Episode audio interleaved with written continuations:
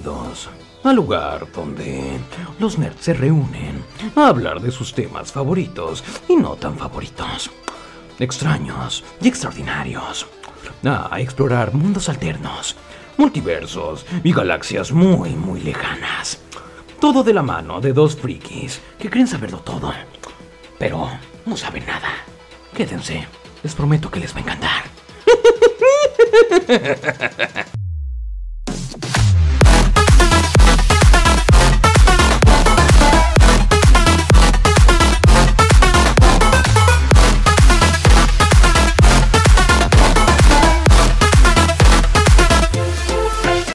Bienvenidos amigos, amigos y amigas a este podcast. Yo soy Ramón Burgos. Yo soy Fernando Gómez. Y pues ya un poco más este acostumbrados al nuevo al nuevo estudio, ya trabajamos un poquito más en él para dar mejor una calidad de sonido. Esperamos de que se refleje evidentemente en el en el en los próximos episodios, ¿no? Sí, van a escuchar un perro llorando. Es un perro de un vecino, no sabemos cuál. Eh, y aprovechamos esto, bueno, yo quiero aprovechar esto que se está escuchando para decirles que si van a tener mascota y no lo pueden cuidar, pues no tengan mascota. La verdad es que pobres Sí. perritos, pobres animales no tienen la culpa. Son, son animales que pues, necesitan atención, amor, y cuidados. Entonces, si no los van a poder cuidar, pues no los tengan. O Exacto. tengan un gato. Los gatos son bien huraños, les encanta estar solos mientras dejen comidita. Y no pasa nada. Exacto. Y bueno, pues venimos de algo muy importante para el canal. Este, eh, acabamos de hacer nuestro segundo giveaway. Muchísimas gracias a todas las personas que nos apoyaron, nos acompañaron en esto. Eh, les agradecemos mucho su apoyo. Evidentemente, esto va a ser, les prometimos que esto iba a ser una constante en el canal y pues evidentemente en- no faltaba mucho tiempo para que hiciéramos una- un segundo giveaway. Eh, le agradecemos a todos los que se suscribieron al canal, los que nos estuvieron dando sus comentarios muy bonitos, la verdad. Recibimos mucho, mucho amor de, de- de su parte y pues es. este pues quédense con nosotros, se, viene- se vienen muchísimas más cosas. También ya estrenamos por ahí la, la nueva sección del canal, el cana- un, que- un segmento de noticias donde vamos a estar dando lo más importante dentro del mundo geek, del mundo ñoño. Así es. Y pues esperamos que este recibimiento que tuvo la nueva sección, pues evidentemente se, se, tras- se traduzca en muchísimas más vistas y que siga gustando el contenido que nosotros producimos, ¿no? Sí, nada más. Este primer eh, pedacito era para agradecerles. Es correcto. Y bueno, pues a lo que nos, a lo que nos compete en este, en este podcast, ¿no? Yo creo que el día de hoy vamos a platicar de un tema que es eh, bastante especial para nosotros. Porque, bueno, yo me considero una persona eh, muy ávida, una- un lector ávido. No, no siempre tengo libros en físico, normalmente siempre traigo libros en digital, No, que sí. gracias a la piratería he tenido acceso a la mayoría de los libros que he leído.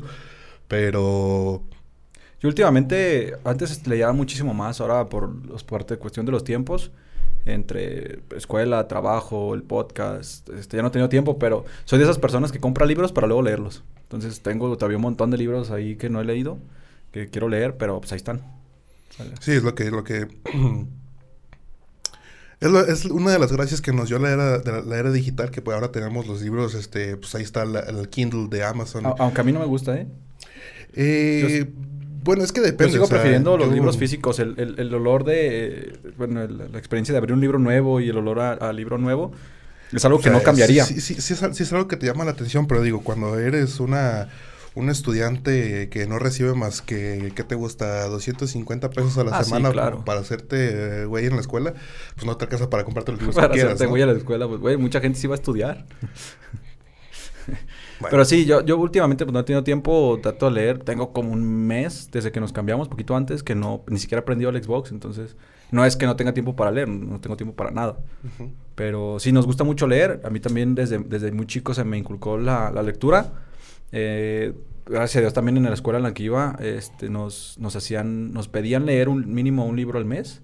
Entonces también eso desde muy, muy, muy pequeño, aparte yo siempre veía a mi papá leer libros, entonces ya se me daba por naturaleza. Entonces, eh, hoy vamos a hablar de nuestros libros favoritos. Es correcto. Más que nuestros libros favoritos... Qué intro tan eh, larga nos aventamos el día Sí, de ya nos pasamos de ver. Más que nuestros libros favoritos, vamos a hablar de los libros que nos cambiaron la vida. Aquellos libros así que nos... el meme de ya llegará el tema. Aquellos libros que nos marcaron, eh, no necesariamente que nos hayan cambiado la vida, sino que nos marcaron de alguna u otra forma. Ahorita van a entender Sí, más sí, o sea, de la cuestión. no se trata de, de, de, de que, ay, vamos a hablar de pinche... Superación caldo- personal caldo de y- pollo para la... O sea, no, evidentemente no. Son libros No, no, que... no. eh, De sí, hecho, yo no traigo ninguno de superación personal, ¿eh? Estoy, estoy de acuerdo que de repente a algunas gente sí les va, les ayudó y les trajo cierto aprendizaje, pero no es, no es, son temas que no sé, que sean de nuestro, ¿cómo decirlo? Eh, ¿Agrado? No, no, no, que no, no que no sean de nuestro grado, sino que no es, no es el tema el día de hoy, no es el tema de hablar de, de estos libros de superación que tienen su, su grado de dificultad y tienen su mm, su categoría, por así decirlo, que igual se vende muy bien. Pero sí, a mí, a mí no me gustan. He leído porque los tengo que leer a fuerzas porque en la escuela me los piden o en la universidad. O, Sí. Pero no, no es que me, me agrade a mí leer superación personal, ¿sabes? No es algo que me atrape, ni algo que, que me satisfaga, ni algo que, que me llenes. No, no, Sí, no lo hago. evi- evidentemente es una, es una parte de la literatura, pero se, se tiene que hablar de ello. Igual a lo mejor en algún, cap- en algún episodio, si sí, Ah, nos ah, llegan a pedir, sí, sí, sí. De, de hecho, yo leí, fí- fíjate, para que veas que muchas veces cuando nos pedían leer, me- leíamos cualquier chingadera o cualquier cosa, aunque no fuera de, nuestro, de nuestra edad. Yo como a los, ¿qué serán? Unos nueve años, ocho años, como, no, como unos diez años, más o menos leí El monje que vendió su Ferrari. O sea, que es un niño, güey, de 10 años leyendo eso, ¿no? Pero... Sí, es, es que lo, lo raro, bueno, la gente que, no- que no nos ve en México es lo raro de la, del sistema educativo mexicano que a los 10, 11 años te dejan leer estos libros de superación personal que digo, que tanto Mm. problema puedas tener en tu vida. No fue de que me obligaran. Es que en el colegio nos decían leer un libro al mes, pero no nos decían cuál libro. O sea, tú, tú, tú No, a, mátate mí, sí- solo. a, mí sí, a mí sí me tocó A mí mucho no, de a mí que tú ah, este, solo. este, este- este año van a leer eh, tres libros. El, prim- primero que van a leer va a ser este el, eh, ese, el de caldo de pollo para el alma, van a leer este los cuatro cuerdos y van a leer no sé qué más. Y ahorita en retro- retrospectiva digo, ¿qué tanto problema podría tener un niño de 10, Sí, 11 años como para tener que estar leyendo libros de, de superación personal? Sí, no, a mí este, a mí me dejaban así al azar en la primaria, pues, X, y ese lo tenía mi mamá, o mi papá, no sé quién era, y lo leí por eso, pero sí, no vamos a hablar de este tipo de, de libros. Este no es el episodio para palabras. Lo dicen mientras hablan de ellos, pero bueno. Sí, sí, no profundo. Eh, pero bueno, entonces este vamos a comenzar. ¿Qué te parece si empiezo yo? sí, como, eh, como siempre, adelante, amigo. Oh, que la chinga. Pues, no, no es ¿quieres crítica, no, no es crítica, o sea, que, que sigamos el hilo de- de- del podcast. Bueno, el primer libro que traigo, que traigo eh, el día de hoy es Son de Mar. Es un, la verdad es que es un libro que a mí me, yo lo empecé a leer más que nada porque mi, mi hermano lo compró y ahí estaba en la casa, entonces lo agarré, o sea, me hizo bonita la portada, lo agarré y este y empecé a leerlo, ¿no?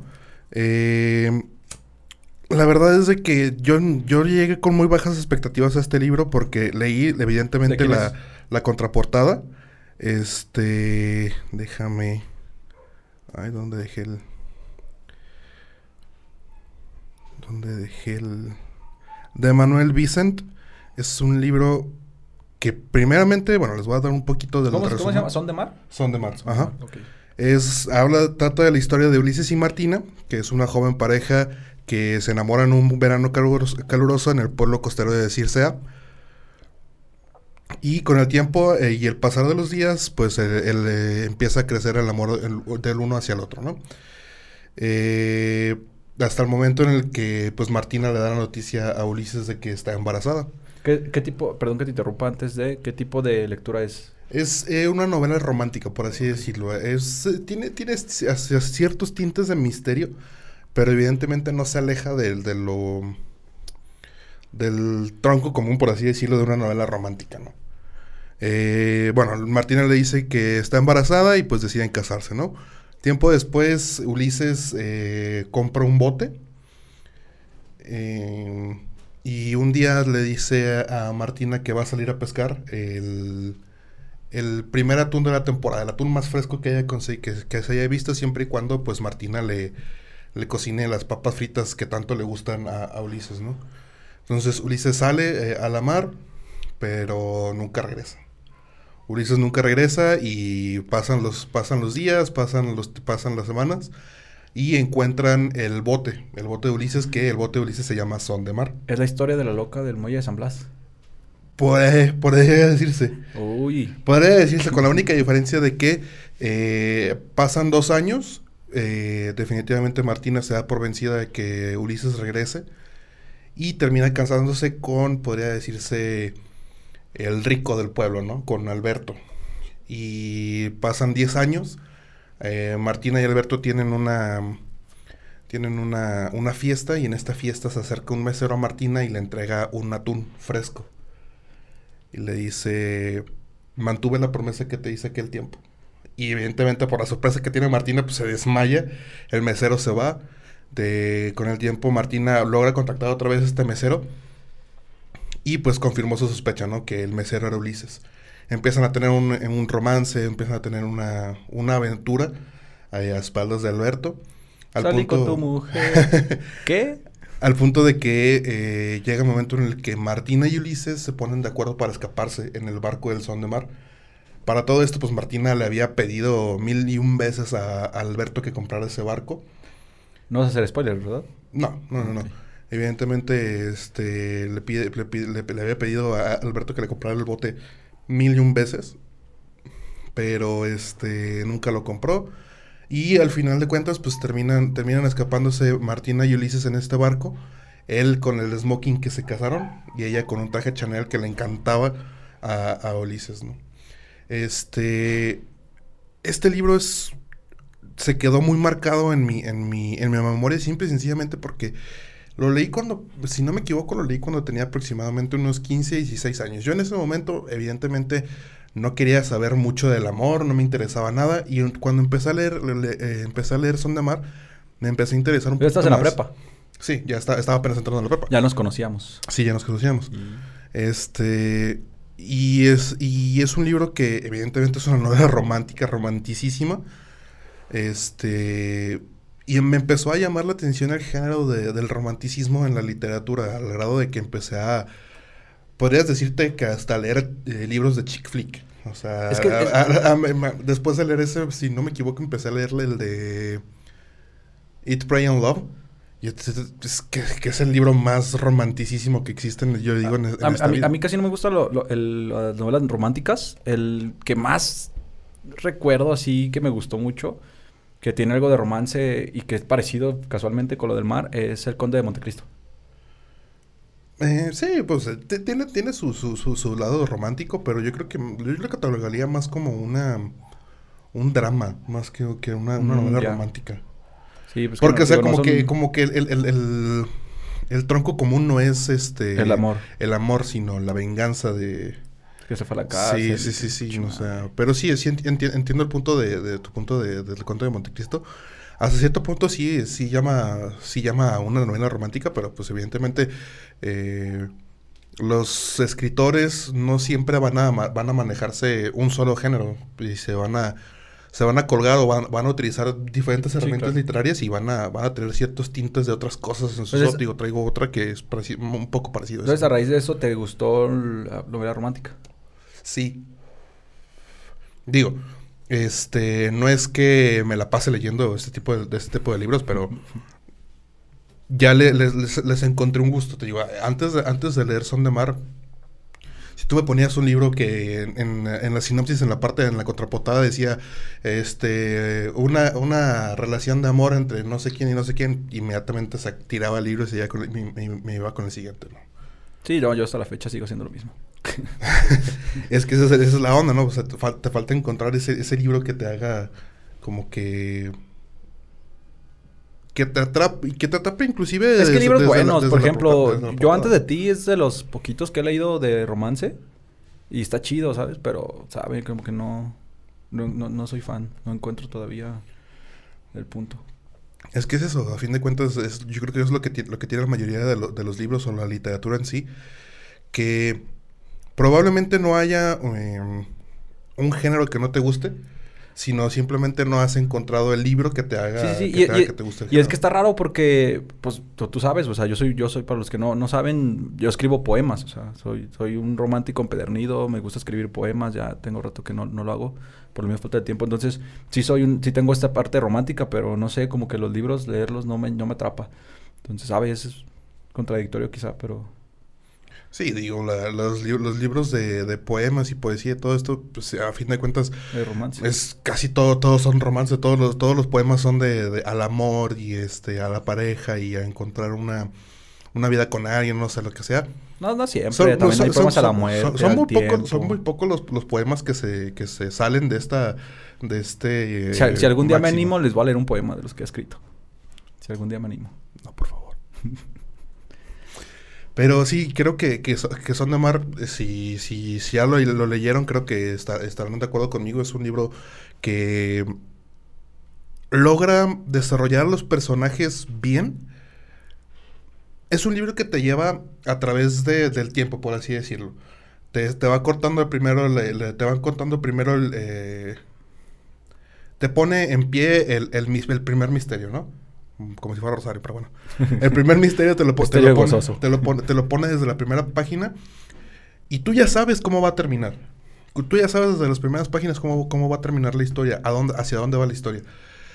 Pero te lo va contando de tal manera que desde la página, no, ¿qué, te gusta? Desde la página 20 empiezas a, querer saber qué estaba pasando, qué sucedió, cómo, cómo es que todo eso, eso llegó hasta ese momento. Es casi como en esas series de, de los noventas que que hacían la pausa y decían, te estabas preguntando cómo diablos llegué aquí. Es exactamente la, misma situación en la que te empieza a contar eh, de, a partir de ese momento lo que sucedió antes y todo lo que sucedió para que, para que llegara. Lo, lo, va a leer, vas a ver.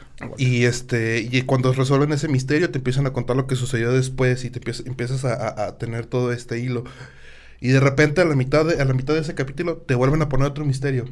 Y sabes que la fórmula va a ser la misma. Misterio doloroso. te ponen otro video y sabes que la fórmula va a ser la misma, pero como ya sabes que te, que, que, te está dando, te está dando esta, estos personajes, esta trama tan interesante, que tú dices, vamos, hay que darle hasta que encontremos qué sucedió, qué sucedió entre, en estos, entre estos dos eventos, y empiezas a, a, a, es un libro, sí es un libro, es un libro largo, sí, definitivamente creo que son aproximadamente unas 300, 250 hojas. Pero evidentemente desde las primeras te empieza a atrapar y empiezas a, querer seguir desenvolviendo el misterio. O sea, sabes lo que va a suceder, pero aún así estás ahí. Eso es, bueno, son libros buenos que a pesar de que sabes el final o sabes cómo se va a desenvolver, te atrapan tanto que no importa y los, quieres leer. Está chido. Pues yo, yo mi primer libro es un libro un poquito más, más básico, no es tan, tan largo. Eh, se llama Marianela, de Benito Pérez Galdós o Galdos, o Galdos, Galdos, supongo, no sé. Este libro yo lo leí muy chico también, como les, digo que a mí me dejaban en la, en la escuela leerlo. Ese libro lo tenía mi mamá ya todo viejo, era de esos de primeras ediciones desorjándose y todo partido. lo volví a comprar hace poquito para tenerlo ahí del recuerdo. Es un, es un libro que me gusta mucho. Es la historia de Nela y Pablo. Pablo era un niño adinerado, era un niño que pues, era de, de familia acomodada, de familia rica, educado su papá desde pequeño le enseñó a leer, le inculcó lo que era la lectura, era un, niño muy culto. Solo tenía un, pues un, ligero eh, complicación, se puede decir, en la vida, que era que ciego, el, niño ciego. Entonces tenía un lazarillo, digo, no sé si, si, suene feo, pero tenía un, acompañante, se llamaba Nela, o Marianela, pero le decía Nela de, de, cariño. Era una niña de 16 años, pero era una niña huérfana. Era huérfana, tenía 16 años. A pesar de que tenía 16 años, como pues comía muy poco por su muy mala alimentación, parecía como de 12. 12, 13 años. Era pues andrajosa, siempre andaba descalza, con ropas rotas y era muy fea. Digo, no lo digo yo, así como tal es la narrativa del libro. Era una niña. Era una niña muy, muy fea. Y Pablo estaba enamorado de, esta niña. Eh, siempre andaban juntos, lo acompañaba a todos lados. Pues era su guía, era, era su guía. Entonces, eh, estaba Pablo locamente, perdidamente enamorado de, Nela. la situación cambia cuando llega un doctor al pueblo. Eh, cuando llega un doctor al pueblo, un oftalmólogo. Entonces eh, llega al pueblo, se entera pues de la situación de Pablo, los papás pues quieren que, lo opere y operan a, Pablo. No les voy a contar cómo se da la situación, no les voy a contar qué pedo. Pero el chiste es que operan a Pablo y pues Pablo recupera la vista o más bien no la recupera, pues, nunca la tuvo, este, obtiene la vista. Y aquí ocurre un problema. Eh, cuando ve a Nela por primera vez, mm, sin saber que era ella, la desprecia con, de tal manera que quién es esta niña espantosa, fea, horrible, eh, andrajosa, que, hace aquí, que hace conmigo, no, o sea, la desprecia totalmente. No les voy a pasar el contexto porque sería arruinarles el libro, pero eh, entonces pasa eso y la de ahí se desenvuelve también otra parte de la historia. Y bueno, como que es un poco entendible si dices que, si empezaste a decir que terminó siendo el mejor, el mejor amigo de Nela, pues evidentemente hay algo que sucedió ahí que empezaron a, que empezó a cambiar su prejuicio que había generado de, por, con ella, ¿no? No, no, no, no, no, no tienes ni, no, no lo has leído, no tienes la más mínima idea. El chiste es que la desprecia totalmente. Entonces, está fea la situación. Está, el libro es muy triste en esa parte. Creo que lo que intenta es eh, hacer conciencia. Hacer conciencia de cómo vemos a las demás personas de, a partir de la vista, en ese sentido, porque él estaba enamorado de ella. Eran, eran buenos amigos, eh, era amor puro. Eh, porque pues era la que siempre lo acompañaba, le ayudaban todo y cuando se da cuenta de su aspecto físico y de su situación, la desprecia totalmente. Entonces creo que era una crítica hacia, hacia esta situación cómo puede cambiar un ser humano simplemente por juzgar por la apariencia de una persona. Sí, por los, los prejuicios o los, este... Eh, ¿Cómo se dice? ¿Preconcebidos? Sí, la, las ideas preconcebidas, los prejuicios que pues, evidentemente hasta sí, la a lo fecha mejor día de hoy pe- sí, existen. claro, a lo mejor él es pensaba que era una niña rica o mínimo, pues, bien vestida, no sé, o mínimo que no estuviera fea, ¿no? ¿Sabes? Mm, Pero bueno, así se da el contexto del libro. Yo lo leí cuando tenía aproximadamente, estaba en la primaria todavía, unos nueve años, ocho, nueve años, diez, cuando mucho. Y me marcó mucho en el sentido de que ah, no, no- no creo que yo era, hubiera sido un niño así, pero siempre, como te digo, siempre en la sociedad hay prejuicios, ¿no? Eh, entonces, eso me cambió mucho la visión hacia cómo vemos hacia nuestros compañeros, nuestros amigos, la gente que nos rodea en la sociedad. La verdad es que me despertó mucha conciencia. Eh, Siempre fui un niño que a- afortunadamente me educaron bien mis padres. Pero este tipo de, de libros que ni siquiera me lo arrimaron a mí, que casualmente llegó a mis manos porque tenía que leerlo, ajá, el libro, que casualmente tenía que leerlo, entonces sí me despertó esta conciencia de pues no juzgar por primera vista, ¿sabes? No juzgues un libro por su portada. Date el tiempo de conocer a las personas, a los niños. Eh, quizás soy un poco huraño, pero sí soy de esas personas que si veo a alguien que está solo en una esquina, que nadie le habla, por experiencia propia, pues me acerco, trato de, de hablar con él, de saber qué está pasando. A lo mejor él es nuevo y no sabe. qué- Entonces, ese tipo de, de libros me despertó este tipo de, de acciones. Y es algo que me marcó desde muy pequeño. Que hasta la fecha creo que el hecho de que sea muy social me ayuda también a ese tipo de, de situaciones. Que si veo que alguien no es tan social, yo soy el tipo que, que adopta al, al introvertido. Ujú. Yo adopto al introvertido y es la forma de que como, como hago amigos. Sí, digo, ahí se, se, se ve mar- muy marcado en el podcast. Digo, tú fuiste el que acuñó la, la frase de adopte un ñoño, ¿no? Que tiene mucho, mucho sentido eh, que ver en, en, eh, ahorita es lo que platicas. Porque evidentemente, pues estamos marcados a, a, a convivir. Somos, somos este seres gregarios. Entonces necesitamos estar en, en- en grupos, o necesitamos estar acompañados de alguien en sí. sociedad, ¿no?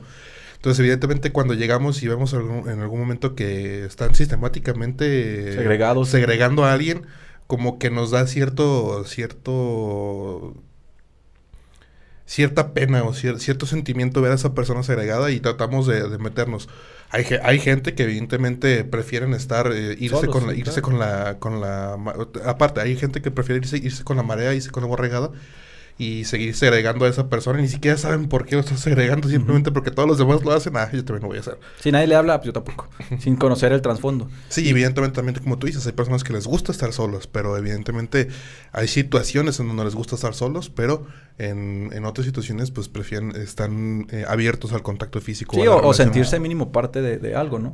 Y digo, no, no es porque lo hago porque soy un héroe y salvar a las personas, simplemente se me da porque soy muy sociable. La verdad es que soy, soy, soy una persona muy extrovertida. Los que me conocen en persona pues lo saben, entonces... Y sí, es un libro muy bonito, la verdad es que lo recomiendo totalmente, léanlo, es, es drama, es- es drama total. Digo, no estoy muy acostumbrado a este tipo de libros, pero la verdad es que se me, me gustó mucho y me marcó desde la infancia hasta ahorita, es algo que... Es un libro que, güey, lo sigo recordando, o sea, te digo, lo volví a comprar por nostalgia, no necesito leerlo porque me sé la historia, pero de estos lo voy a volver a, a releer. Y es un libro que hasta la fecha no se me olvida el nombre. ¿Sabes? Tengo otros tantos que leí de, de chico, pero este es como el que siempre está en mi cabeza, siempre está en mi cabeza. Sí. Eh, creo que hasta cierto punto la- el, el género del drama en sí nos atrae tanto porque nos encanta sufrir, güey. O sea, a Sí. final de cuentas es un libro y estamos y no estamos viendo las escenas, pero cuando un libro logra hacerlo bien, cuando un autor logra hacer bien la descripción y el desarrollo de los personajes, puta, güey, te sientes en la historia, sientes que estás ahí, que estás vi- vivi- viviéndolo junto con los personajes, junto con todo lo que está en el libro. Y evidentemente de vez en cuando está chido llorar. Y es- estos libros de drama te, te dan esta oportunidad en donde tú, tú dices, es que o me pasó, o conozco a alguien, o conozco una historia parecida o algo así, y, y te empiezas a identificar con esto, con estas, evidentemente, cuando un, un autor es buen, un buen autor, se nota desde las primeras páginas. ¿no? Sí, y, y no, y no sé qué, qué sentimiento evocan los libros, porque en mí, porque por ejemplo, yo no soy de las personas que llora con las películas. Rara vez, y de hecho, nunca. La, Porque no de, la, la de Mi razón de estar contigo de los perritos fue- es la única que estuvo, Ah, que me ha hecho ver, llorar. güey, y, no la quiero ver, y sí, hay veces que películas que, ay, güey, a punto así como de, ay, se te apachura el corazón. Pero soy, las que me conocen, mi novia lo sabe y me, por- me echa carrilla por eso, porque dice que soy un pinche corazón de piedra. Pero no, o sea, los- las películas, es raro que yo llore una película. Pero un libro, güey, o sea, los libros, yo he llorado muchísimo leyendo libros, güey. Y no, no me da pena decirlo, simplemente no sé por qué, a lo mejor imaginarte la situación o ya Es estás, que- ta- estás, tan- estás tan adentro en, en el libro porque un libro, una película dura dos horas. Se acabó y ya. El libro te puedes aventártelo, o sea, te puede tomar un día completo, dos días, una semana y estás recobrando los sentimientos. Y a lo mejor lo leíste y al, otro día te pasa una situación que te hace recordar el libro y cuando vuelves a leer el libro donde te quedaste, te recuerdas la situación que te pasó relacionada. Y no sé, son... son Sí, que, que, eso, que eso es lo que siento que, que, mm, la razón por la que todavía se, se siguen escribiendo historias, eh, entiéndase en libros, ya sea de manera digital o manera física, pero yo creo que eso es lo que, lo que, la, la magia que tiene la literatura, que no, no es como por ejemplo una película como tú dices, que estás viendo la imagen y alguien más se imaginó ese personaje, se imaginó la situación, se imaginó los colores, los sonidos, todo. O no es como un cómic que, que tú ya estás viendo al personaje, estás viendo eh, los colores, estás viendo las acciones, todo, la- inclusive hasta la cara que a veces eh, buen- buenos dibujantes logran, logran transmitir los, los sentimientos a través de una, de una cara. Pero la, la magia que tienen, que tienen los libros, que tienen la literatura, es de que todo, todo, absolutamente todo, está dentro de tu cabeza. Y no, y lo reflejas con base a tus experiencias. Tú te imaginas al, al personaje principal con base... A lo mejor te imaginas que eres tú. Y te imaginas dentro de la situación. Porque en una película no eres tú porque ya te- estás viendo una cara. Entonces, en el libro no ves una cara. A lo mejor te imaginas tú a un familiar, a un amigo, a un primo, a un padre. Y es, a lo mejor eso es lo que, lo que hace... Tienes razón, no había pensado sí, en sí, eso. Y, y- y- gracias a esto, pues evidentemente hay, hay algunos personajes en los que empezamos a leerlo, le damos una cara y a la mitad del libro empiezan a, a salir, a salir nuevos rasgos de, eh, de actitud que decimos, no, no, no, no, así no se ve, se ve así. Digo, a mí me, me, me ha pasado de, de repente el que estoy leyendo, estoy leyendo un libro y yo ya tenía mi personaje hecho en la cabeza y, si se empiezan a desarrollar el personaje y digo, no, no me, no me, no me gusta cómo se ve, necesito cambiarlo. Y empiezo a hacer todo, toda mi idea, ¿no? Y evidentemente de, llega a tal punto la, crea- la creación imaginativa dentro de tu cabeza cuando evidentemente me gusta y tengo, y tengo que ser muy, muy, muy puntual en esto, cuando el autor es muy bueno. Porque digo, hay libros malísimos que el autor se la pasa por, de- por los huevos, este, el desarrollo de los personajes, el, deser- el desarrollo de la trama, todo se lo pasa por los huevos y es lo que hace malo, es lo que hace malo a un libro, ¿no? Pero cuando el autor es bueno, logra desde que te imaginas al personaje hasta que te imagines cómo camina, cómo habla, cómo dice las cosas, cómo actúa. Y aparte de todo esto, hace que te imagines los sentimientos que generan las situaciones por las que está, por las que está viviendo. Y es precisamente esto lo que te lo que te da la alegría, lo que te da la tristeza, lo que te lo que hace que te igual cierta gente se enamore de esta de personajes ficticios. Sa- ¿Sabes a mí lo que me gusta mucho de los libros? Este, de hecho, en el, caso de Marinera también pasa. Eh, pasa en, en- en muchos libros. Digo, no, no todos lo hacen de manera correcta o chingona, pero cuando te cuando empiezan a... Cuando yo quería escribir mi libro, iba por, por, esa parte. Yo quería empezar por la parte de, de, de, escribir el entorno. Entonces, en Marianela te empiezan a describir el pueblo. En muchos, otros libros te describen cómo son las calles, cómo es la ciudad, eh, cómo es... eh, esa parte a mí me, encanta porque puedes conocer ciudades eh, sin que tú ya estés ahí. Porque te, te enseñan cómo es la Sí, arquitectura, bueno, las calles, hasta cier- las hasta cierto casas. punto lo puedes hacer en esa medida, y, y pero eso, eso me gusta mucho de los libros. Cuando te empiezan a explicar la- el entorno donde se desarrolla la historia, que te explican la bahía, por ejemplo, en, en el caso de, de, ¿Cómo son de De mar? Mar. Que te explican cómo es la bahía, cómo es este tipo de entorno, que de repente el mercado y cosas así. Ese tipo de cosas me gustan muchísimo en los libros. Y es un recurso que no siempre utilizan. Sí, porque yo, yo siento que la, la descripción del entorno y la descripción de, de- de los sitios es un poco ambigua en el sentido de que, pues, es, Es muy subjetiva. no, no, no, no, no tanto subjetiva, porque evidentemente si tú estás basando tu, tu, tu obra en un lugar que existe en realidad, pues evidentemente para hacerlo más fiel, lo haces de algún lugar que fuiste o que conoces muy bien, ¿no? Pero cuando lo haces de un lugar este X, o sea, te estás sacando de la manga un lugar o te estás sacando de la manga un pueblo o una ciudad o lo que sea, pues te puedes dar esta cierto, cierta libertad eh, de- Inventar. eh, Sí, te puedes dar esta, esta libertad de, de- de inventar y no necesariamente describir el, el ambiente, sino que solamente te centras en tus personajes, en su trama y se acabó. ¿no? Y creo que hasta cierto punto es lo que, lo que ayuda a, la ciencia ficción, por ejemplo, a estos libros de ciencia ficción en que no necesitas generar este lugares que, que, que, la persona se, conte- se conecte porque pues puedes, puedes crearlos desde, desde la nada y decir que hay un árbol a la mitad del camino y se acabó, te va a creer, te va a creer Que, es- el- que se desarrolla en Venus, ¿no? La historia. Te va a creer, Mi- desmiénteme que hay un árbol en Venus, no se sabe. Digo, se sabe que no puede haberlo, pero ¿cómo sabemos por facto que no, Sí, que no hay, no? ¿Cuál es tu siguiente libro? El siguiente libro que traigo el día de hoy Nos es, muy a la verga. güey. sí, es eh, El nombre de la rosa. Este es un libro que tiene una adaptación a, a película, si no me equivoco, por ahí del 95, 96. No traigo el dato. Sé que la Como, película como, la el vi. con- como el ahorita que me volví a acordar del Conde de Montecristo. Ah, qué mala película, güey. Mm, pues, o sea, no, no, no le pidas mucho a una película, a una, a una película, a una adaptación de un libro que, pues, la verdad tampoco es muy bueno. Ah, es lento, güey, pero es bueno. El Conde de Montecristo es bueno. Eh, bueno, bueno, el, eh, Imagínate una película de un libro de Pablo Coelho. No, hombre, güey. creo que hay, ¿no? No sé, güey. Sí, pobrecito, güey. Sí hay gente que la vio, perdón. evidentemente es de producción latina, pues no creo que sea una película de Hollywood. Sí, pues, sí pero- existe y la gente la vio. Discúlpenme de antemano. Bueno, eh, El nombre de la rosa es un libro de Humberto Eco. Se publicó en Italia en 1980 y se tradujo al español en 1982. Eh, habla de la historia de un monje franciscano llamado Guillermo junto a su discípulo Azzo en una abadía de Italia. Ellos llegan a la abadía con la única y sencilla razón de estudiar, porque pues el libro se, se basa en el año de 1860 1327, perdón. ¿Y qué hacías en ese tiempo? Pues Morirte. morirte, tener hijos o estudiar. Se acabó.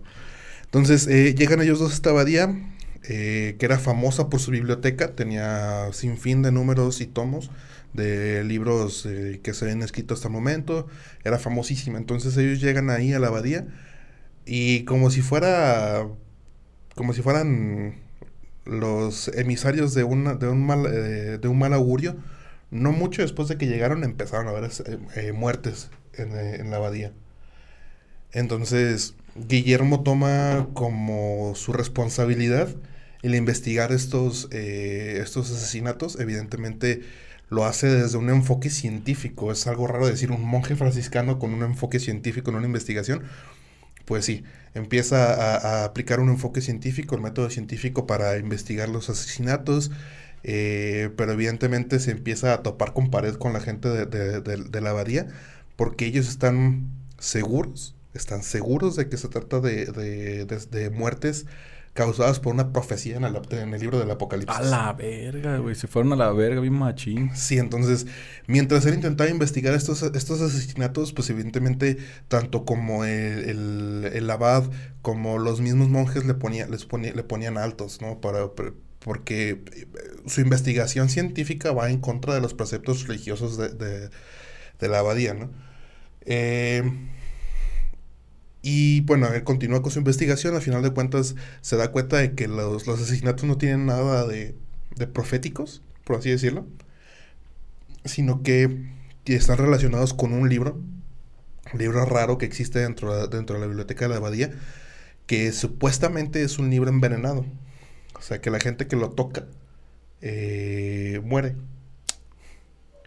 Por la- la- las hojas, por las hojas con las que se fue, con las que fue hecho el libro. Ya me atrapaste, güey, lo quiero leer. Entonces, este, cuando está a punto de, de- de confirmar esta teoría, llega un inqui- bueno, no sé si llamarlo inquisidor.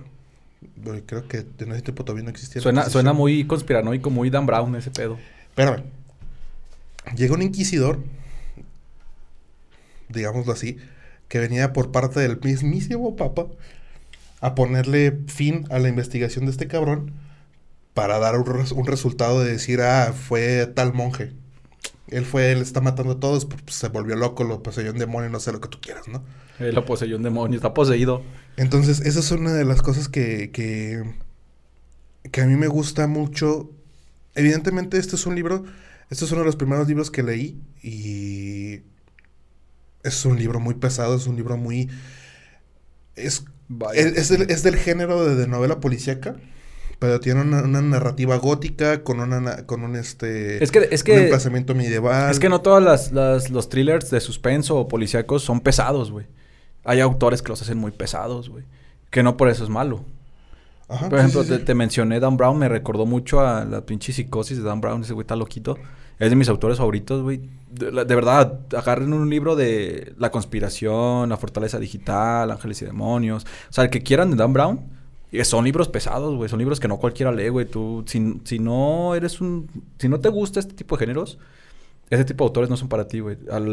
Ni siquiera terminas el primer capítulo cuando te, te- te aburriste, güey. no sé. Porque normalmente con ese tipo de autores, este tipo de libros, arrancan a la mitad del segundo capítulo, güey. O hasta el segundo capítulo arranca como ya... Sí, porque primero, Entonces, primero te tienen que poner en, el, en, el, en el mood o en el mindset de qué es lo que sucede. Sí, y, a veces es un, es un investigar, poco, te- quiénes son a los veces es un poco personajes. tedioso cuando están explicando esto, güey. Y entonces, tú lo, porque muchos quieren leer, agarrar un libro y ver acción y que ya. Entonces, cuando te están apenas empezando esto, mucha gente se aburre y dice, ay, luego. Entonces, ese tipo de autores son así. Que hasta el segundo capítulo que te empiezan a soltar el hilo es cuando, pum, te atrapan y es cuando ya no lo sueltas. Pero los que ya sabemos este tipo de géneros, yo soy, es de mis géneros favoritos. Sabes que te tienes que aventar un ratito, güey, de, de, ni modo, está tedioso, pero me lo aviento porque se va a poner bueno. Sí, de, de- de hecho yo cuando terminé de leer ¿Cómo se el, llama? nombre, el nombre de la rosa. El nombre de la rosa, lo voy a buscar, se, se ve este, bueno. se- según, no- según yo, digo, evidentemente, eh, evidentemente puede que la esté cagando, según yo, el actor que, que le da vida a Guillermo en la película es eh, Anthony Hopkins. Entonces, aparte, apa- yo primero vi la película. Aparte de que eh, adoro a Anthony Hopkins, cuando terminé de leer el Es el libro... Juay de Rito, ¿no? Ajá. Cuando terminé de leer el libro, volví a ver la película y es como de que, no mames, es, es él, es el cabrón que, igualmente porque yo ya tenía la, la idea preconcebida de la película. De, de la película, dices, es que no, sí, es ese, que es ese cabrón. o No, sea, pero es que hay veces que este te das cuenta que sí, que sí el personaje sí coincide con el libro o con la, idea. Aunque ya es pre- está preconcebida por la película, Ajá. las letras, en la descripción del personaje, sí dices, ay, güey, sí es igual. Ujú. Sí, y yo, yo cuando, te- en cuando terminé de leer el libro, pues eh, fue en el tiempo en el que empezó, empezó el auge del Código Da Vinci. Y el momento en el que me platicaron que era una serie, una novela policíaca de un misterio, que la frega, dije, lo leo. Lo leo porque lo leo y empecé con las con todas las, las, las- la- los libros ¿Ya habías leído el código o no? No, no había leído el código. Pero Yo- mi eh, primer eh, libro fue, de fue la Dan prim- Brown- fue la primera novela la, la- la primera novela policíaca que leí en mi vida. Este Verga, y ahí fue ¿cómo como te acuerdas que me, de que me eso, atrapó.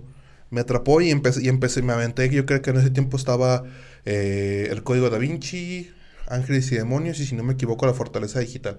Y la conspiración ya estaba. Este, bueno, pues, eh, yo lo leí en esta orden, ¿no? Ah, ya. Leí, leí el Código Da Vinci, la, la Ángeles y Demonios y luego la Fortaleza Digital. Entonces, fue un momento en el que yo, fue un momento en el que yo dije, "Este- es que este es un género que no hay manera que no lo escribas bien y que se, y que se vea, que, que lo escri- no hay manera que lo escribas mal y que, se, y que salga un mal libro.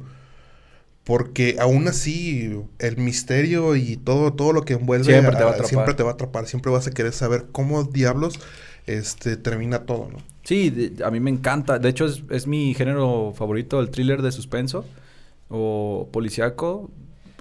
Digo, más, más de suspenso que policíaco, me- güey, me encanta. Porque no es tan policíaco, güey, no son policías y ladrones, no, pero ese tipo de suspenso, uff, me mata, güey. A mí me encanta, son de mis libros favoritos. Sí, y más que nada porque tienes a un personaje que intenta llegar hasta el final a- eh, a- a por la verdad. Y tienes, no, no tienes solamente un enemigo o un adversario, tienes un, un abanico completo. Todos los monjes de la abadía quería- no querían que este vato siguiera con su investigación desde un, desde un método científico. Pues suena, Fue la mesa, fue, digo, fue la silla.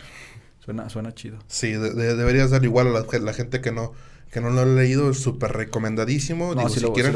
Si quieren, vayan y vean la película primero. Evidentemente es una película viejita. No, no, tal vez no sea del agrado de muchos, pero recomendable. Vayan a ver la película y después lean el libro. Porque les va a ayudar un chingo a darle, a darle características y darle presencia a los personajes. Sí, yo, yo, yo voy a leer primero el libro. Luego me arruino un poquito como con el perfume, güey. Pero, bueno. ya cosa muy mía, ¿eh? Cada quien. Mis, eh, el otro libro, a mí uno de los libros que me marcaron fue El psicoanalista, de John Katzenbach. ¿Cuándo lo publicó? No tengo idea, no investigué eso. Autorazo también. Pero sí, de hecho, eh, bueno, el libro del psicoanalista... Hay un libro de John Katzenbach que también es de, de policíaco que me encanta y no me... El ahorita- profesor. ahorita- ahorita no, no, El no. hombre equivocado. El hombre equivocado. El hombre equivocado. Uf, qué buen libro. Uf, Eh, buen digo, libro. eso lo iba a decir ahorita, pero nada más ya te me adelantaste. Eh, ahorita que dijiste eso, yo... Bueno, ahorita lo voy a explicar. Mejor primero. El psicoanalista, bueno, a los que no lo hayan leído, ¿quién no leyó el psicoanalista? Fue un boom. De hecho, yo por... obviamente, creo que ya, ya estaba el de la sombra, ya estaba el de... mm, Ah, estoy haciendo memoria. Ya tenía dos, tres libros publicados, pero su boom, creo que con el que se dio a conocer, al menos aquí en Latinoamérica, fue con el Con el psicoanalista, con el que ay, se puso en, en boca de todos. Eh, muy resumido, es eh, un, un psicólogo, un psicoanalista, valga la redundancia, que se llama Frederick Starks, en el cual recibe un, un día recibe una carta de donde le dice que pues, le da una lista de familiares y le dice que tiene 15 días para encontrar a esta persona que le está mandando la carta, si no, tiene dos opciones, o suicidarse, y, o si no se suicida, va a hacer la vida imposible a sus familiares de esta lista. Los, los va a torturar, los va a los va a- les va a arruinar la vida, pues. Entonces, eh, este libro se trata de la búsqueda de Frederick. ah, tiene que intentar buscar en 15 días quién es el señor R, o tiene dos opciones, suicidarse o dejar que le destruyan la vida a su familia. Entonces, la carta está firmada por eh, R, el señor R, que ya después se da cuenta que es Rupert Stilke, ¿no? Eh, pero eh, la- la- Ya hiciste el spoiler. no. Lo que, lo, que me- lo que te atrapa es que desde la primera, cuando empieza a comunicarse con sus, con sus familiares, eh, se da cuenta que una, una sobrina, que, porque sus familiares, eh, ese güey era bien, bien amargado, estaba bien lejos de Yo, su yo- familia. yo- yo hace, yo hace mucho que, que leí, que leí el psicoanalista. Igual, este, no sé si puedas recordarme. Yo me acordaba que John Katze- Katzenbach tenía esa, esa peculiaridad de que, precisamente lo que hablamos hace rato, las, las novelas de investigación o las novelas policíacas que te tardan un chingo en entrar en la acción, pero yo me acuerdo de que John Katzenbach tenía esa pecu- peculiaridad desde que desde, el primer, capítulo, te Sí, estaba es que- aventando a la acción. Es que este te, atrapa cuando pasa la carta, empieza a buscar a sus familiares, este, porque nunca les tenía lejos de contacto con ellos ni les hablaba. Y se da cuenta, se entera que a una de sus sobrinas, este, ya hay una, le mandaron, le pusieron cartas en su locker de pornográficas y amenazantes de que, no sé, de que iba a seguir ella, no sé, X pues. Pero entonces, cuando ves al nivel al que está dispuesto a llegar el, el- villano en este caso, o sea, una, una adolescente le mandan este, fotos pornográficas y te das cuenta que sí está hablando en serio, que su amenaza es real, que sí va a molestar a su familia, que sí le va a arruinar la vida, dices, güey, o sea, este, este güey está cabrón. Y es lo que te atrapa a seguir leyendo. Entonces, pues, este Ricky se, se monta en esta búsqueda de, de- del señor R para, pues, darle fin a toda esta situación. Ya de, ya de compas, Ricky. Tiene, tiene un vuelco bien cabrón la historia, la neta, porque es un toma y daca. Ah, porque lo que me llamó también la atención es que la única manera de contacto con el señor R era mandar, eh, es- a escribir, pues sí, notas en el periódico, preguntas, este, y él iba a contestar a través del mismo periódico, pero como un código cifrado, como con, o sea, en en secreto, pues, como con poemas o cosas así. Entonces, ese tipo de cosas también de códigos cifrados Me da, me da toda una vibra al zodiaco. Me- algo así, me, me gustó mucho. Entonces, es un libro que te atrapa desde el primer capítulo. John Katzenbach es un pinche Es un autorazo, genio, es un genio para Entonces, escribir novelas de... de- Fue el primer libro que yo leí de, de John Katzenbach. Ya había por ahí dos, tres libros porque eh, mi hermana le prestó un libro, le prestó el de la, la sombra a, a mi papá, pero no lo había leído. Entonces, este, yo compré el del psicoanalista y me atrapó. Me atrapó. Desde ahí John Katzenbach se volvió mi autor favorito. O sea, Dan Brown se fue a la chingada y John Katzenbach Entonces leíste dijo- primero a Dan Brown que... que Sí, claro, sí, claro, güey. Dan Brown... A, a- a mí me pasó igual. Dan Brown sí, me, me porque, encanta, güey. y, creo que inclusive... Nada más que Dan Brown es más pesado, güey. Es, eh, sale, sale antes que el, que el Código da Vinci. O sea, ya estaba el psicoanalista antes de que- del, código da, del Código da Vinci. No, creo que no, güey. No recuerdo, pero es que también Dan Brown ya tenía buenos libros, güey. Dan Brown ya había aventado la conspiración, güey. Entonces, y ya había aventado, creo que también la fortaleza digital y Ángeles y Demonios, porque Ángeles y Demonios pues, es antes de- del Código da Vinci. La verdad es que no estoy seguro, también no soy experto en este pedo, güey. Simplemente me gusta leer, ¿no? Pero yo ya había leído a Dan Brown, era, era hasta ese entonces mi autor favorito. Conocí a Joe Katzenbach y dije, wow, ¿qué acabo de descubrir? Tengo no he comprado más libros porque también pues no, no es- no es fácil comprar libros a cada rato, pero me encantó. Leí después eh, dos, tres libros de él. Otro que me encanta es El Profesor. El profesor de John Katzenbach. Está pasado de ver. Neta se las recomiendo ese profesor. Estaba a punto de ponerlo aquí, pero como son libros que nos marcaron, por eso es que puse el, el psicoanalista, porque el psicoanalista me hizo que descubriera a John Katzenbach y aparte hizo que se volviera mi autor favorito. De hecho, de, a raíz de eso, te digo, aunque no los lea todavía todos, soy de comprar, veo un libro y lo compro y ya después tendré tiempo de leerlo. Entonces tengo alrededor de 12 libros de John Katzenbach. Sí, son como, como 12 los que tengo de él. Entonces, obviamente me falta completar la colección y luego aparte cada rato también saca otro nuevo y dices, ay, no mames, cabrón, todavía ni tengo todos, güey, ya, ya, los, ya los sacaste. Pero sí tengo como 10, 12 libros de, de- de John Katzenbach. Entonces, es un autor que a diferencia de otros que son un poco más lentas las tramas, ¡pum! Este güey desde el primer momento te avienta el putazo, güey. Pasa con el profesor. Desde el primer capítulo secuestran una niña, el profesor lo, la ve, ve, ve el secuestro, pero el profesor tiene Alzheimer. Entonces se da la tarea de, tiene poco tiempo antes de que se olviden las cosas para encontrar a la niña. Es algo que se da la tarea porque sabe que la policía no va a ser ni madres. Y es ese tipo de cosas que te dan el pulso a, a leerlo porque creo que encontró el clic eh, precisamente porque otros autores se tardan un chingo, porque otros autores le meten ahí cositas. Y esto lo sacó de la canasta de los demás autores de thriller de suspenso. Creo que le dio, le dio el, el punto necesario para que toda la, la gente se pusiera, pusiera en ojo en John Katzenbach. Sabes Sí, que, le- este le da- güey lo que va le da- desde el principio. Que le da este, este, este toque de acción a sus libros sin dejar de ser eh, precisamente un thriller, un thriller de suspenso, ¿no?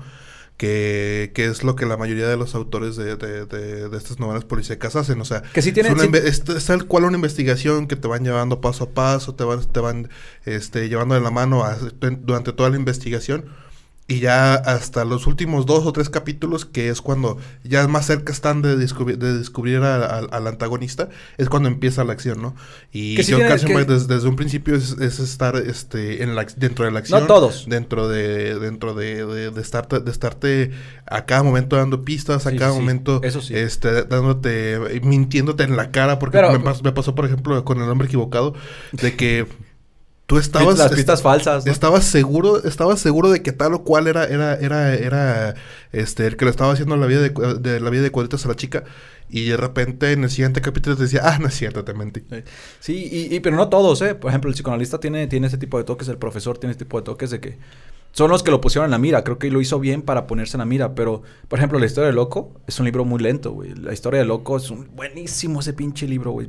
También es de mis favoritos de John Katzenbach, pero es muy lento. ¿Cómo, ¿Cómo se llama la secuela del psicoanalista? El regreso del... No. No, ¿cómo se llama? No sé, pero ahí el señor R le pide ayuda y bla, bla, bla, bla. Se llama, se llama, se llama, se Igual llama- llevan psicoanalista en su nombre, en, en el nombre, pero sí, no sí, me acuerdo. creo, que es el... el- La venganza o el retorno del psicoanalista, no sé. Algo así, güey. Pero bueno, Joe Katzenbach dio en el clavo, pero digo, no todos. La historia de Loco es muy lenta también. Empieza muy, muy, muy, muy lenta. Y es como, ay, güey. Pero a mitad del libro, güey, ya no puedes soltarlo, güey. Sí, yo creo que una tercera parte del libro ya no lo puedes soltar, güey. Y es uno... Por eso me marcó, por eso lo tengo aquí, porque me hizo... Aparte de que me gustaba mucho este género, me hizo amarlo más. Y se convirtió de cajón en mi autor eh, favorito. No hay libro de, John Katzenbach que no quiera comprar. ¿Sabes? En algún punto voy a leer todos los que me faltan de leer. He leído 3, 4 de él. Pero sí, sin duda es alguien que le voy a leer todos sus pinches libros. Voy a gastar todo mi dinero en sus libros. Sí, es, es, un, es un genio John Kassenbach para, para escribir ese tipo de, de novelas. Y te lleva desde el momento uno a, a, a, meterte en su trama, a meterte en su mundo y, y, no te suelta hasta que... Jaque al psicoanalista se llama. Jaque al psicoanalista, ajá. Sí, ese también ahí lo tengo. Y este... Es un, es un genio, es un completo Sí, la verdad es que es un genio. Igual al rato les... Eh, les pongo, cuando publiquemos este capítulo, les pongo ahí mi, mi colección de libros de John Katzenbach. Son creo que son creo que 10, algo así. Les, les, tomo fotos y los subo a Instagram para que, para que la vean la colección. Y obviamente va a seguir creciendo. Me, me encantaría tener todos, nada poco a poco, porque también quiero comprar li otros libros, pues no. Entonces, y no, la verdad es que no es barato gastar 300, 400 pesos en un libro. Pues sí, no. ¿Qué, ¿Qué pasó? Que pasó una época muy, muy derrochadora de mi vida donde este, yo donde trabajaba en, en, Palacio de Hierro, a un ladito de, de donde yo estaba, de, mi lugar, estaba el área de Gandhi. Y no mames, güey, cada que ca caía la quincena, cada que caía la quincena era ver los libros y ya me, me gastaba mil, mil doscientos pesos en tres, cuatro libros, güey. Y cada quincena era lo mismo. Y fue cuando empecé a agarrar un montón de libros. Y como te digo, no, no todos los, los, leo. No puedes leer cuatro libros en putiza y menos con la vida tan ajetreada. Pero ahí los tengo los va a leer. Pero sí, esa época, güey, no mames, me acuerdo que gastaba dinero el idiota cada quincena agarrar libros. Cada quincena agarrar libros. Es como, güey, no manches, ¿por qué? ¿Por qué tengo esta pinche obsesión? Si ni los leo, güey. Ajá. ¿Por qué eres así, Fernando? bueno, pues el último libro que traigo el día de hoy es este...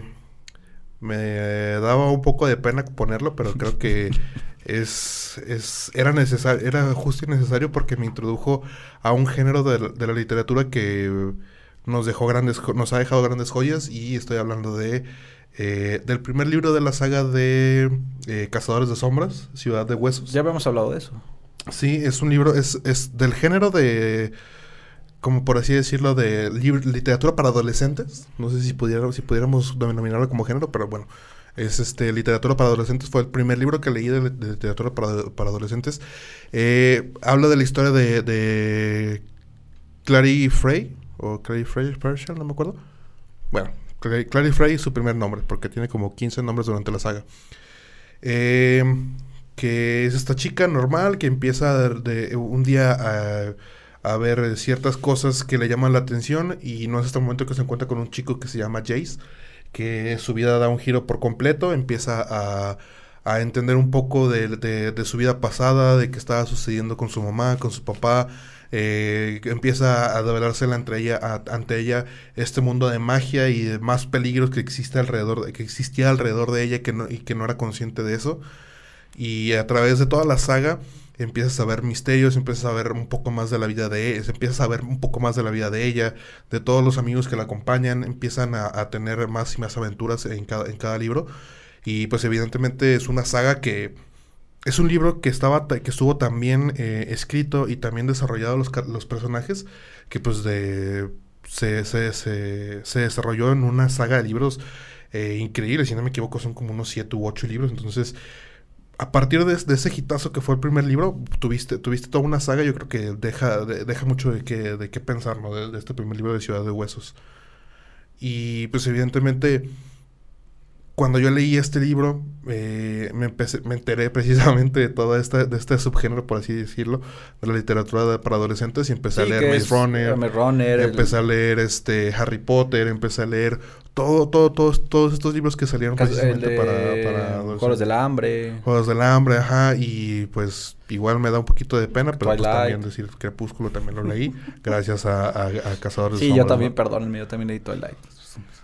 No todos. Digo, no ya, todos. Lo hemos, ya, lo hemos, dicho aquí, eso, son, son, son, son, libros medianamente buenos. Sí, pero... de que algún punto los tienes que leer, a lo mejor para darte cuenta, entrar en el MyStream, saber de qué están hablando la gente, güey. ¿no? El MyStream. En el MyStream. Perdón. Entonces, este... La bebida de los dioses. Es un, es un, es un, es un libro que, que, me, que me capturó. Eh, yo creo que fácil me lo eché en dos o tres días, así de estarlo, de estarlo leyendo y leyendo y leyendo. ¿Cuántas páginas son? Es cortito, creo que ah, son porque, como por ejemplo, 200 Harry Potter no lo puedes leer en dos días, güey. Sí, no. Necesitas mucho tiempo, güey. Es, es, un libro, es un libro, es un libro pequeño en realidad, pero eh, te atrapa, te atrapa inmediatamente y quieres, y como es el primero de la saga, te, te atrapa porque quieres, quieres entender todo este nuevo universo que te están planteando. Y gracias a eso fue que me empecé a enterar de, todo, de todas estas sagas de, de, de adolescentes que habían salido, ¿no? Y pues se quedó, se quedó para, para la- en mi memoria precisamente porque gracias a él conocí muchos, muchas otras eh, par- sagas interesantes. ¿no? Que yo- la verdad es que este tipo de sagas, creo que las películas podrían ser muy criticadas, pero... No hablemos de las películas, por favor. No, no, no, podrían ser muy criticadas, pero at- atrajeron a mucho público nuevo que gracias a las películas hicieron que vieran los libros. güey. Sí. Digo, eso hay, hay que reconocerlo. Gracias a estas películas la gente empezó a, a leer, aunque no leyera, empezó a lo mejor a interesarse por leer este tipo de libros. Y digo, qué bueno, pues, que, que haya más gente que se acerca a los libros por las películas, buenos o no. Eso ya es tema que ya hemos tocado y que se- servirá para también otro episodio, pero digo, eso es, eso es bueno, porque la neta, la cultura en México de la lectura, pues sí, es- no, no, está casi inexistente. Mi tercer libro eh, es, ya lo había mencionado también como uno de mis libros favoritos, es El perfume de Patrick Susskind. Que algo curioso con Patrick Susskind, cuando lo, después de leer el, perfume, lo quise buscar para, no sé, enterarme más, leer más de sus novelas. Está muy raro porque tiene otros libros que son sátiras, ¿sabes? Es un autor muy raro. creo no sé si hasta donde sé es la única novela así, pues, de ese tipo de género que tiene. Las demás son sátiras y está medio, medio raro. Pero bueno, El perfume de Patrick Susskind es uno de mis libros favoritos. Lo leí en la secundaria. El profe de, de español nos hizo leerlo. También tuvo des- sus Es desaciertos. un libro, es un libro pesado para alguien de secundaria. Ah, pero, pero yo ya leía libros, entonces para mí no, no me causó problema. Problema por los que no leían, mis compañeros que no leían. Y aparte porque nos hacía leerlo en, en voz alta, en fragmentos, a todos en el salón de repente era pasar y lo leíamos en el salón. Entonces, también me hizo leer el poema de Mio Cid. Creo que lo odio por eso, pero lo amo porque me, descubrí el perfume gracias a ese profesor. Eh, es un libro, trata de la historia de Jean-Baptiste Grenouille. Es un niño que, pues, la madre no, pues, no lo quería. Eran los barrios pobres en Francia. La historia se desarrolla en Francia, los barrios pobres eh, en Francia en, en el, ¿qué siglo XVIII más o menos? ¿No? ¿Qué? Sí, sí, 18, 19. No, en el 18 creo. Eh, nace entre vísceras de pescados, en, en- un tianguis ahí en el mercado, entre vísceras de pescados. Eh, pensaron que ese niño había nacido muerto o que se iba a morir y empieza a llorar y a llorar y a llorar y llorar. Y se lo llevan a un orfanato. Eh, lo que tiene de especial este niño es que es capaz de percibir todos los olores del mundo. O sea, percibe, tiene un olfato tan cabrón que puede percibir el aroma de la esponja, puede percibir el aroma de incluso... Me encanta porque te lo narran a la... O sea, te, te narran tan bonito, güey, el olor, por ejemplo, la descripción de cómo le llega el olor cuando está en el orfanato, de repente est- está la ventana abierta y entra el olor de la calle, un viento que entra por la ventana y hacia él. Yo me lo imagino así. No, no sé. Yo me imaginaba, por ejemplo, que cada olor tiene su, como su color o su nota de color. Y me imaginaba como entrando la nota de color Ah, y, del... y digo, no, no fuiste el único, pues, o sea, la gente que ha visto la película se, se, se, se acordará que precisamente así es como, como logran hacerte eh, entender que estaba percibiendo tal cantidad de olores a través de toda esta gama cromática que te, est- te estaban presentando en la película, ¿no? Y te daban a entender precisamente eso, que este que no era, no era, no era, no era lo, lo- lo que normalmente olemos y que Sí, porque... porque si de, repente se destaca un, un olor entre otros, pues ese es el que te vas a Pero enfocar, saturaba él- él- tanto. Él, él olía todo. Ajá. Sí, el hecho de que, por ejemplo, entraba la, la brisa y de repente percibía el olor del pasto, el olor de- de- del viento, del agua, el olor de los árboles, el olor de un tronco enmojecido, llegaba y era capaz de percibir todos esos olores. Entonces, eh, él se dedicaba a curtir eh, la piel, me parece, este, con químicos y todo. Entonces, eh, era un vato flaquito, no tenía dinero, de eso vivía nada más, pues era huérfano. Entonces, eh, decían que iba a, tener, iba a vivir poco por lo mismo de los químicos y toda la gente vivía poco. Entonces, él después descubre, le toca llevar eh, un encargo de piel a un perfumista. Y ahí, desde ahí parte la historia, se da cuenta de que es lo suyo, quiere, porque entra y percibe todas las aromas, todas las notas, todos los toques, todas las cuerdas, y quiere aprender del negocio, entonces se pone a trabajar, le pide trabajo, empieza a trabajar con él, empieza a descubrir todas estas aromas nuevas para él y la forma de cómo puede él replicar el perfume simplemente oliéndolo una vez, sabe de qué está hecho, no las porciones, pero sabe de qué está hecho, entonces el, el perfumista le enseña las porciones. Y la trama del libro como tal es él en la búsqueda del aroma perfecta porque percibe tanto los aromas que él estaba obsesionado con el aroma y busca el aroma perfecta, la mejor aroma del mundo. Y hasta ahí les voy a decir, no les voy a decir nada más. A mí me gustó mucho este libro porque es, eh, digo, lo leí en la secundaria, en una parte pues difícil a lo mejor de la vida de la adolescencia, pero es un libro muy padre, es un, libro que te, no sé si que sea suspenso, si sea drama, la verdad es que no, no, yo tampoco sé cómo, no sé qué, cómo, catalogarlo, en, qué género, pero es un libro muy, muy padre, muy chingón y eh, me marcó mucho por esto, porque una, estaba en una etapa pues difícil de la vida, la adolescencia, la secundaria. Era, siempre fui el rarito a este que le gustaba leer y ver cómics y anime y todo este pedo. Entonces, eh, aislarte un poquito eh, a veces no es tan bueno. Y en este, en este sentido yo me sentía parte porque todos lo leíamos en el salón, todos éramos parte de, de, la lectura, todos er, fuimos parte del libro, entonces el hecho de que todos leyéramos un fragmento, de que el libro se leyera en el salón, de que todos eh, quisieran o no, eran parte de, de este mundo, a mí me, me, me, gustó mucho, ¿sabes? Nunca he ido a un club de lectura. a lo mejor a partir de esa experiencia me gustaría ir a, un club de lectura, pero me cambió la vida en eso y se volvió uno de mis libros favoritos también. Es un libro que me lo sé de, memoria, lo, he leído alrededor de 10 veces. La película, eh, ya lo dije, no me gustó, no fue de mi todo agrado, pero es un libro muy padre y eh, también léanlo, dense la oportunidad de leerlo, está muy chingón. Es un libro que no es para nada pesado, no es largo y, la forma en cómo te describen las aromas, la forma en cómo te describen el, el entorno, las sensaciones que él tiene, hasta el punto clímax, cuando él se da cuenta de ciertas cosas, es como un libro muy bien desarrollado, muy bien hecho. Para un autor que a lo mejor no es su especialidad, porque digo, no conozco otras novelas de ese tipo y la verdad es que no, no le encuentro un error o una falla a este libro. Sí, y bueno, para, para terminar el tema de hoy, yo creo que lo importante de que de todo esto es de que es los libros tienen esa capacidad o ese ese eh, ese toque que a todos nos debería nos debería de importar y creo que es una de las razones por las, por las que todos deberíamos de, de por lo menos leer un libro al mes o un libro cada dos meses es esa parte de que como todo está sucediendo en tu cabeza tú eres el dueño y el señor de, de, de, de, ese, de ese mundo. Si tú quieres que la gente sea, que todo el mundo sea de color eh, verde, pues no hay problema, todo el mundo puede ser de color verde. O como las películas que México es color sepia, tú puedes cambiarle el color a... Exactamente. Entonces, eh, tienes, ese, tienes ese poder sobre, sobre la parte visual, por así decirlo, que te genera la trama o que te genera el autor dentro de su libro. Entonces, eh, pues sí, gente, hay que leer un poquito más. Sí, y, si, y si, no les gusta leer libros tan grandes o no saben por dónde empezar, hay libros cortitos muy buenos. Hay libros, yo por ejemplo les podría decir ahorita, por ejemplo, Macario, fue de los primeros libros que leí también. Es un libro cortito, incluso también tiene película, pero libros muy buenos. Está, no sé, Pedro Páramo. Pedro Páramo también es un librazo y son, son libros eh, chiquitos que pueden leer, que los pueden leer incluso en el baño, los ratitos que van al baño, cinco minutos, diez minutos que leen al día y un libro se lo acaban pronto y poco a poco así van a, van a ir generando el hábito de la lectura. Sí, si, si, no, si no son muy hábiles a la lectura, pues tampoco se pasan adelante y vayan a querer su primer libro que leer sería... Rayuela. Rayuela, sí, exactamente. Güey, cuando me lo prestaste dije, no mames, güey, porque... O sea... Nunca lo leí completo, la verdad es que ese es tipo que aburre Hay como... Sonará muy raro lo que voy a decir, pero hay como cinco formas de leer Rayuela. Sí. Y cada una te cuenta está chida la forma Está chida la forma que te describen las cosas, pero... Ah, está muy pesado. Sí, es, es muy difícil. Sí, lean libros pequeñitos. digo, Investiguen, pregúntenos aquí en los comentarios, en Instagram. Hay libros, les podemos... Ahorita son los que me acuerdo y hay un montón de libros pequeñitos muy buenos.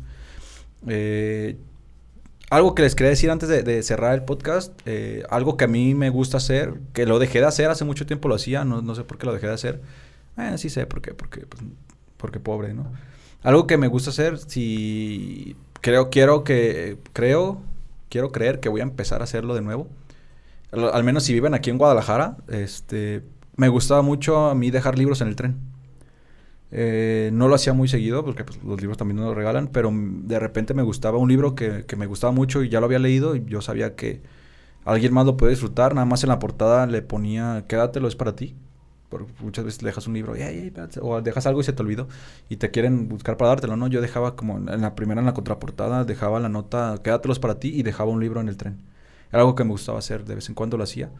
A lo mejor la persona que se lo encontraba no le gustaba leer, pero el hecho de quedárselo y, o de verlo y que tuviera esa leyenda, a lo mejor le hacía leerlo. Y era como una forma mía de compartir algo que me gustaba mucho, como compartir una, una parte de mí, algo que me representaba o que, me gustaba mucho, era dejárselo a alguien más. Y no era es como dárselo a un amigo, a un familiar, a alguien que sabes que le gusta leer, o a lo mejor a alguien que no le gusta leer, se lo vas a dar y si no lo lee, pues lo va a dejar ahí, lo va a dejar tirado y lo va a leer.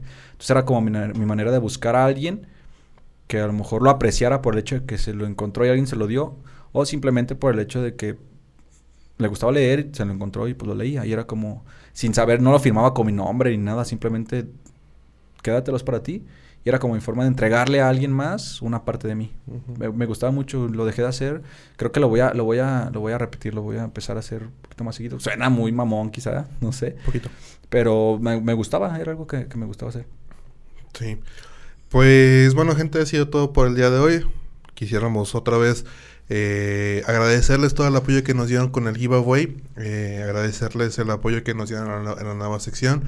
Nos hemos estado leyendo sus comentarios y la verdad es de que nos llena mucho el corazón que les haya gustado y que haya, recibido tanto apoyo en la nueva sección. Esperamos de que los nuevos proyectos que vienen en puerta, digo, hemos, habíamos estado diciendo mil y una veces que teníamos nuevos proyectos, por fin entregamos el nuevo proyecto.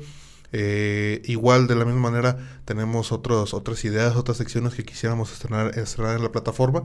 Eh, con su tiempo debido, vamos a trabajar en ellas y vamos a, entregarles nuevos. Y también se vienen nuevos proyectos. Les vamos a también avisar ahí por Instagram para que vayan a apoyar otro contenido que vamos a estar este, apoyando nosotros. Para que también le, vayan a dar amor. Totalmente diferente a esto, pero pues igual si les gusta, pues también para que vayan para allá. Si no, pues nada más para que lo recomienden o algo. Así es. Y pues por último recordarles que nos pueden seguir en todas nuestras redes sociales. Eh, estamos en Instagram y en Facebook como Nerdotopia Podcast. Estamos tratando de recuperar la cuenta de TikTok. Eh, lo más seguro es que no se vaya a poder. Así Vamos a hacer otra nueva. Les estaremos ahí colocando en, eh, en nuestras redes sociales el nuevo TikTok. Eh, en Twitter estamos un poco apagados. No, hemos publicado ni madres en Twitter. Pero creo que mm, se debe más que nada porque eh, no tenemos una plataforma lo suficientemente grande como para tener eh, acercamiento con la comunidad. Acercamiento con la pues. comunidad. Y pues todo el mundo sabemos que Twitter no es una plataforma muy amable. Entonces. Sí, ya que tengamos una comunidad más grande. Una comunidad, nutrida que nos pueda apoyar a defendernos de, todo, de todo el troleo y de toda la toxicidad que existe en Twitter pues este por ahí estaremos publicando también de la misma manera y comunicándonos con ustedes. Eh, no se olviden de suscribirse al canal, dejarnos comentario en la parte de abajo, darle la campanita para que les avise cuando subimos nuevo contenido, que lo más seguro es de que YouTube todavía no les avise ni madres, pero eh, nos apoyarían mucho. Para, para, que el algoritmo eh, nos apoye a recomendarse, recomendarles el contenido a más gente. no sé si quieras decir una última cosa. Todo nada más creo que se dijo todo. Algo repetido, lean. Por muy pequeño que sea, por no les importe si los demás dicen, ay, poco a poco te gusta este tipo de lectura, poco lean. Y si lo quieren hacer en secreto, no le hace, pero lean. Sí, y creo que, que algo que de lo que deberían aprender de este, de este, capítulo es de que eh, siempre hay una primera vez para todo y como lo decía en un principio, si hay un libro, si no les gusta un género, no creo que sea porque no les guste, sino simplemente no han encontrado el libro que les haga que les guste ese género. Correcto. Entonces, pues es todo por el día de hoy. Muchísimas gracias por habernos eh, escuchado. Ah, sí, cierto, también síganos en, Spotify. Ahí estamos subiendo el contenido de la misma manera. Eh, igual hemos recibido algunos comentarios de que pues a veces no hay tiempo o a veces no les gusta eh, eh, dejar el video en YouTube e irse, pues entonces prefieren escucharnos en Spotify. o en el carro, cuando escuchan en el carro y tengo, una, tengo los tres amigos que van en el carro, camino al trabajo y nos escuchan en el carro, entonces. Sí, entonces también, también, también, recuerden que estamos en, en la plataforma de Spotify, evidentemente en formato de solo audio.